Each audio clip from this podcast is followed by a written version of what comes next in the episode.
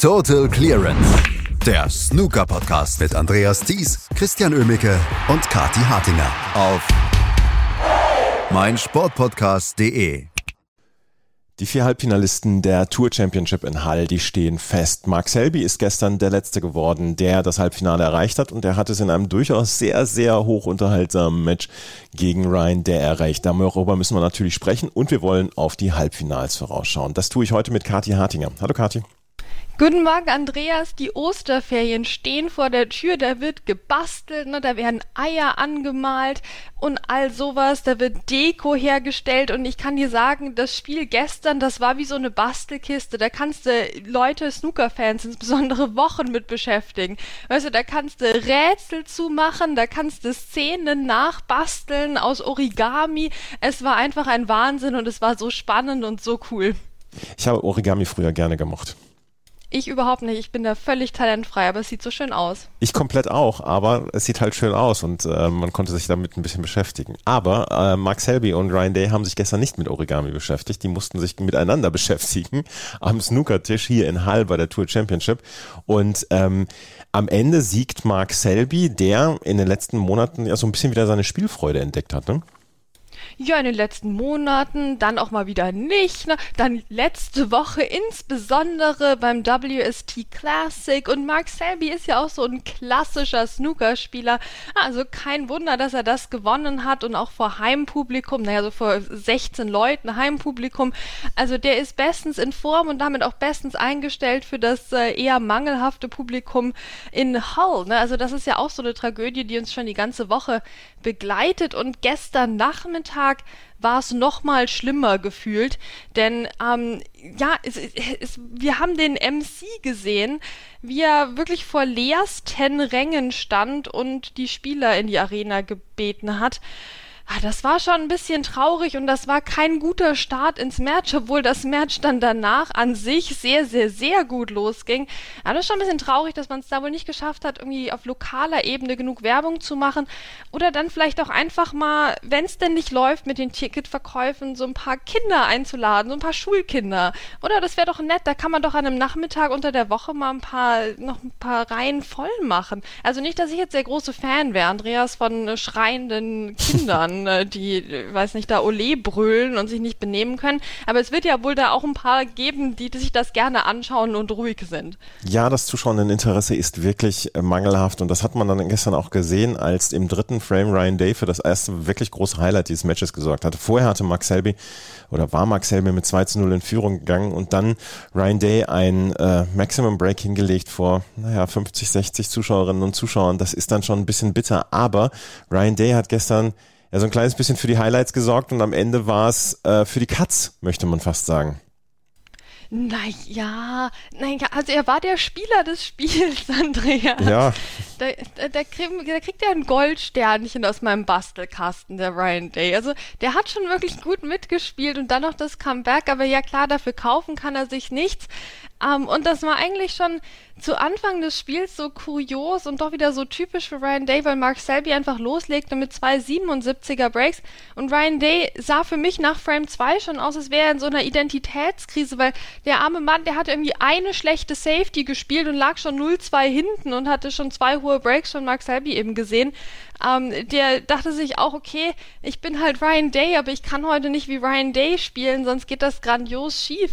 Und dann im dritten Frame, eben aus dieser, aus dieser Krise hinaus, machte er dann die 147 und was für eine. Jetzt haben wir wieder das Problem, Andreas, dass ja jedes Maximum Break sehr schön anzusehen ist. Und wir hatten ja auch, glaube ich, diese Woche wieder auf Twitter die große Diskussion, was ist denn schwerer, einen neuen Darter oder was auch immer in anderen Sportarten Sportarten oder das Maximum Break und natürlich als Snooker-Fan ist man ja für das Maximum Break und ich finde auch zu Recht und Ryan Day hat das gestern schön unter Beweis gestellt, weil das war wirklich kein einfaches Maximum Break. Also selbst unter der Kategorie der Maximum Breaks war das noch kompliziert. Das liegt auch immer ein bisschen daran, dass es halt Ryan Day ist. Also er macht sich ja auch nicht gerne einfach.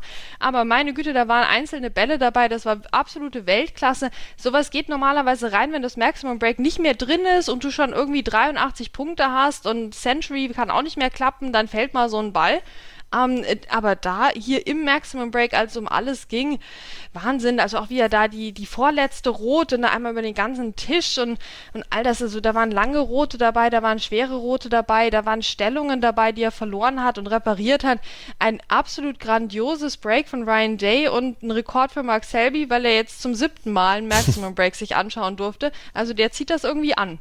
Ja, aber er kann ja auch dann immer aus der besten Position heraus das Maximum Break angucken. Also von daher, er da, er muss nicht mal was dafür bezahlen. Genau, also ich meine, anders als viele, viele Zuschauende, die wohl zu Hause geblieben sind, hat er das wirklich gesehen und aus bester Perspektive. Ja, ich frage mich schon, woran das liegt bei Mark Selby. Also ich glaube, jetzt mal ne, rein technisch gesehen, der spielt einfach sehr viel Snooker, der Mark Selby, weil er bei vielen Turnieren ähm, bis in weite Runden dabei ist und dann äh, steigt natürlich die Wahrscheinlichkeit, dass du mal so ein Maximum Break mitkriegst, völlig klar.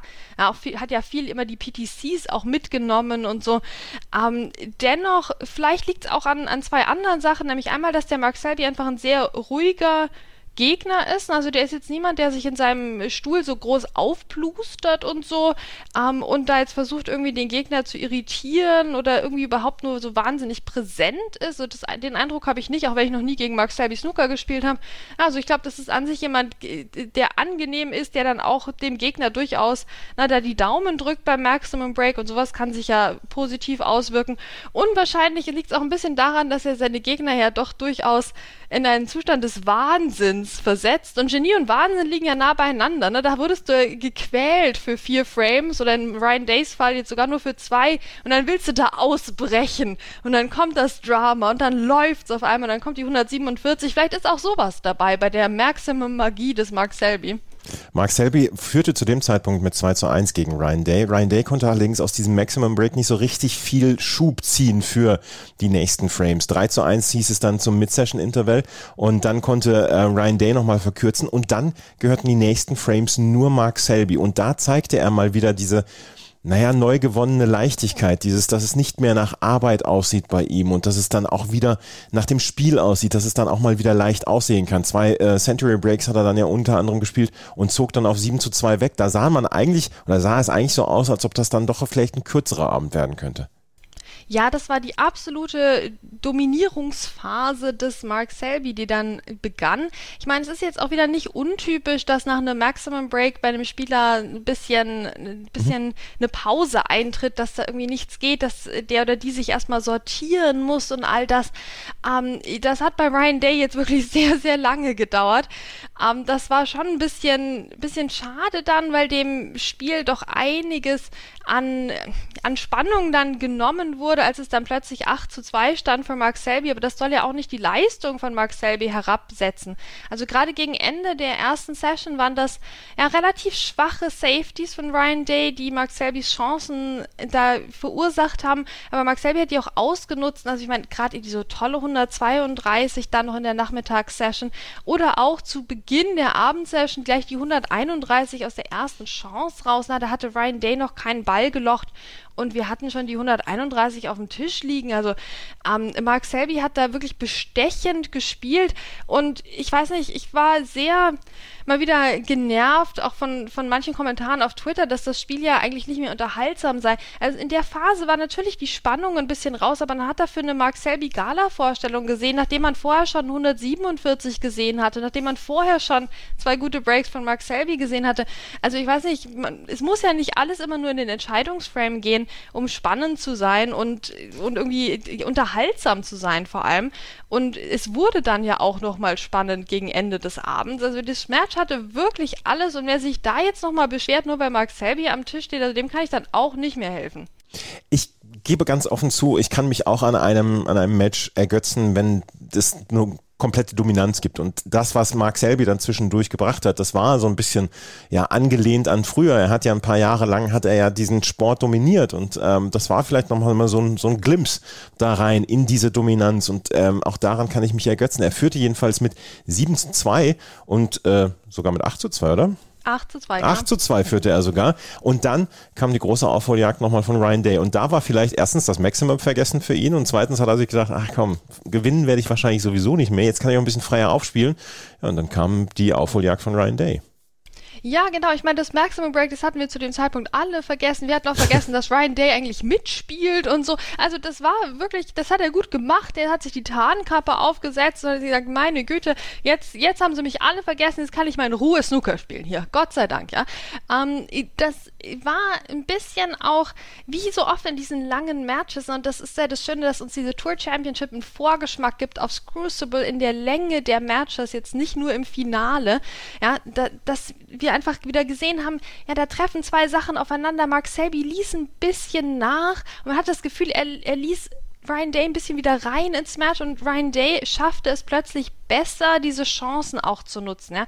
Also da gab es eine Szene, wo Mark Selby eigentlich eine sehr gute Chance hatte, aber sich das Break wirklich unnötig schwer gemacht hat, gefühlt ab Ball 1, bis es dann irgendwann nicht mehr weiterging und dann mal eine Chance liegen blieb für, für Ryan Day. Ähm, dann haben auch mal Einsteiger von Mark Selby nicht geklappt. Wir hatten im Verlauf auch mal die Situation, wo irgendwie 71 Rote alle um die kleinen Farben verteilt lagen ähm, und äh, man musste sich da durchklauben. Also wir hatten dann auch ein paar kuriosere Situationen auf dem Tisch. Ähm, und insgesamt wurde eben Brian Day stärker in der Chancenauswertung und hat dann auch seinen ersten Frame geholt. Ähm, und auch eine ja, entscheidende Phase im Match war eben, als, als Mark Selby noch um Snooker gespielt hat. Er, hat, er hätte zwei um, Snooker gebraucht, hat sich einen davon auch geholt. Aber es war dann letztlich doch Ryan Day, der den Frame sich zusammenklauben konnte. Ähm, und so war er eben dann wieder drin im Match. Dann kamen ein paar schöne Breaks und ja, dann kam natürlich vor allem, ne, nachdem Mark Selby dann doch mal nachlegen konnte und dann es eben schon so weit war, dass Mark Selby nur noch einen Frame brauchte, dann kam noch mal die Sternstunde des Ryan Day. Nämlich, was, ich meine, das hast du schon Maximum Break gespielt. Ja, wie willst du das noch toppen? Also wir hatten ja schon gut hier Sean Murphy ne, mit dieser 145, 147 Kombination neulich. Okay, ja, kann, kann man machen. Aber was könnte man noch machen? Ja, zum Beispiel eben eine, eine Clearance mit mehr als 15 Roten. Ja, das hat Brian Day gemacht. Das hat Brian Day gemacht. Der hat eine 16 Reds Clearance gespielt, also 16 Rote. Wie kann das funktionieren? Er hat keine dazugepackt, sondern er hat vorher einen Free Ball bekommen ähm, und hat daraus ja dann halt leider nicht das Break von mehr als 147 Punkten gemacht, Andreas. Also man kann Ryan Day im Verlauf des Matches viel vorwerfen. Das Einzige, was ich ihm am Ende des Matches immer noch vorwerfe, ist, dass er da nicht mehr als 147 Punkte draus gemacht hat, sondern 139 Punkte. Aber meine Güte, wie selten hat man das, eine, überhaupt eine Clearance mit 16 Roten, also alles abgeräumt, Total Clearance und dann sogar quasi die, die Über-Total Clearance ne, mit, den, mit den 16 Stück und das im gleichen Match wie ein Maximum Break und dann, Spoiler Alert, verlierst du es trotzdem noch. Also unglaublich unglaublich. Aber ich meine, dieses, dieses Break auch wieder von Ryan Day, da ist halt bei ihm schon so eine Kraft dann dahinter, hinter seinem Lochspiel. Das macht wahnsinnig viel Spaß und dann ist er eben auch irgendwie der Mann für, für solche kuriosen Frames. Und eine 139 eben, also sehr schön anzusehen. Und er hatte damit seinen zweiten Frame in diesem Match mit der Scoreline 147 zu 0 gegen Mark Selby gewonnen. Wirklich kurios. Es ist wirklich kurios. Er hat das eine Break, das Maximum Break und eine Clearance mit 16 Roten gehabt und am Ende steht dann doch trotzdem das 10 zu 7. Hat sich dann Mark Selby dann so ein bisschen über die Zeit gezittert, weil das letzte Break war dann ja eine 78 dann auch wieder. Ja, hm. also er hat, das musste sich vorwerfen, Ryan Day eben zurückgelassen ins Match. Dann kam aber auch eben diese Phase, ja, was hätte er machen sollen? Auch, auch im Frame 16, da hatte er jetzt nicht wirklich eine gute Chance, hat er nachher auch gesagt im Interview. Eigentlich ist er ruhig geblieben und wusste, die nächste einfache Chance, die ich bekomme, ähm, aus der mache ich dann auch was. Und so war das auch in Frame 17. Da kam dann mal, nachdem auch einige längere Einsteiger von Mark Selby dann nicht funktioniert hatten in den Frames zuvor, da kam dann mal eine machbare Chance.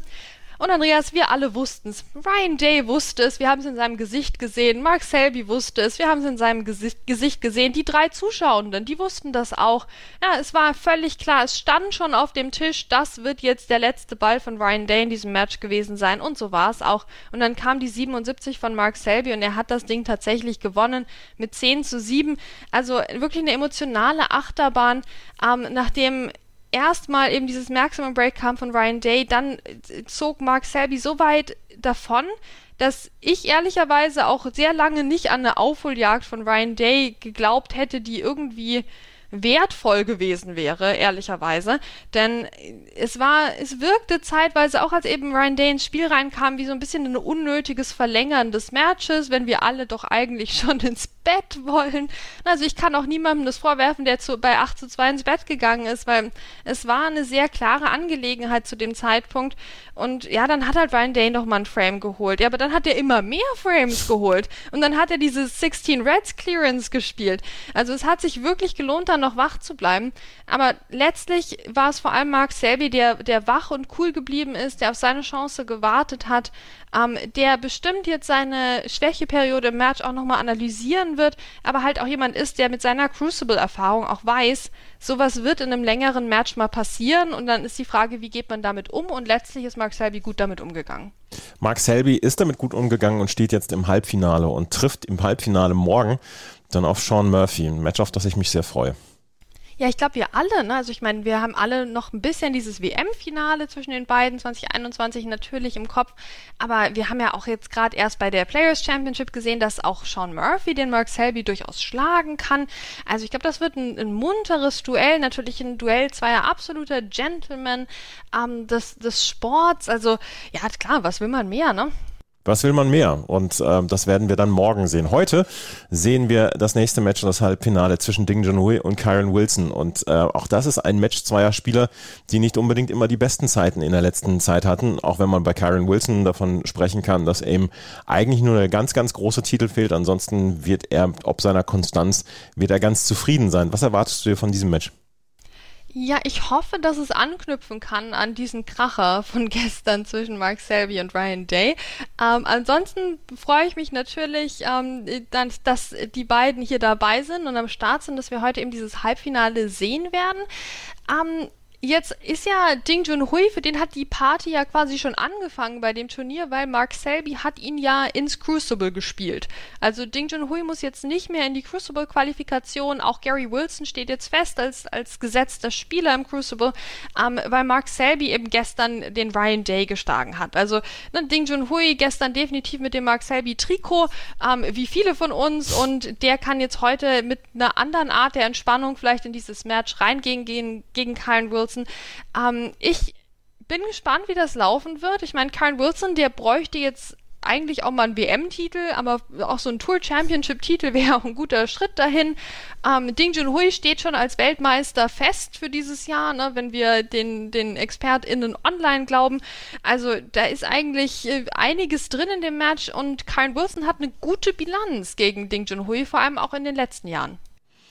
Wir werden es äh, erleben und werden am Montag über die beiden Halbfinals und das Finale natürlich sprechen. Die Tour Championship geht in die heiße Phase und nach dieser Tour Championship kümmern wir uns einen ganzen Monat lang nur noch um die Weltmeisterschaft. Das hier bei Total juhu. Clearance. ja, genau, juhu. Können wir uns alle schon drauf freuen. Total Clearance, der Snooker-Podcast mit Andreas Thies und Christian Oemicke auf meinsportpodcast.de. Schatz, ich bin neu verliebt. Was? Da drüben. Das ist er. Aber das ist ein Auto. Ja, eben. Mit ihm habe ich alles richtig gemacht. Wunschauto einfach kaufen, verkaufen oder leasen. Bei Autoscout24. Alles richtig gemacht. Wie baut man eine harmonische Beziehung zu seinem Hund auf? Puh, gar nicht so leicht. Und deshalb frage ich nach, wie es anderen Hundeeltern gelingt, beziehungsweise wie die daran arbeiten. Bei Iswas Dog reden wir dann drüber. Alle 14 Tage neu mit mir, Malte Asmus und unserer Expertin für eine harmonische Mensch-Hund-Beziehung, Melanie Lippisch. Iswas Dog mit Malte Asmus. Überall, wo es Podcasts gibt.